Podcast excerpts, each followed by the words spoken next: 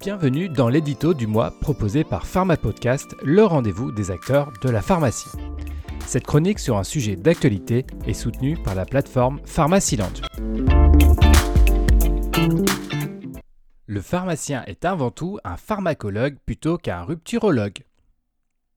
Depuis quelque temps, le pharmacien est devenu le spécialiste ou du moins la personne vers qui on se tourne quand on évoque le mot rupture.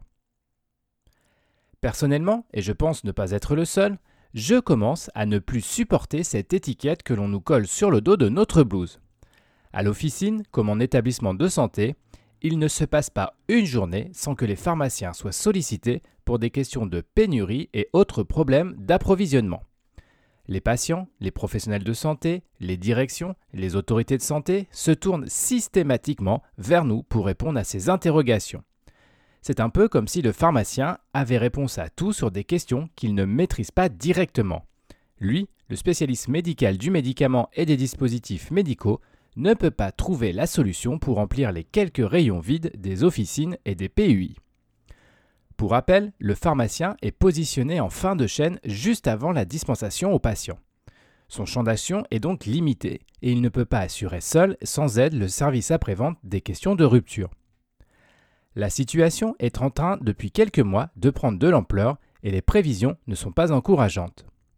Certaines PUI viennent même de publier des données pour quantifier le phénomène. Les résultats sont inquiétants car elles montrent qu'un temps non négligeable est consacré uniquement à jouer à l'équilibriste avec les approvisionnements. Bien évidemment, ce nombre de TP varie en fonction de la taille de l'établissement. Ce qui est dommage dans le contexte actuel est que certains pharmaciens profitent néanmoins de la situation pour se mettre dans la lumière des sollicitations médiatiques.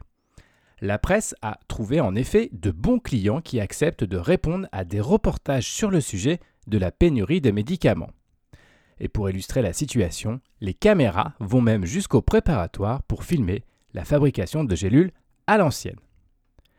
Ces images renvoyées au grand public enferment le métier dans cette problématique et c'est dangereux pour la profession.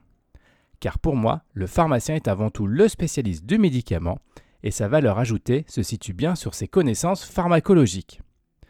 L'approvisionnement est certes une petite partie du métier qui oblige chaque professionnel à dispenser un médicament dans un délai imposé.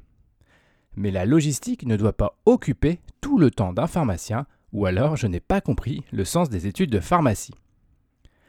Cette situation des pénuries échappe aux professionnels de terrain qui en subissent les conséquences chaque jour. Le manque d'informations et de recommandations oblige bien souvent le pharmacien à jouer le pompier de service afin de répondre aux besoins. Mais ce n'est pas pour moi son rôle premier.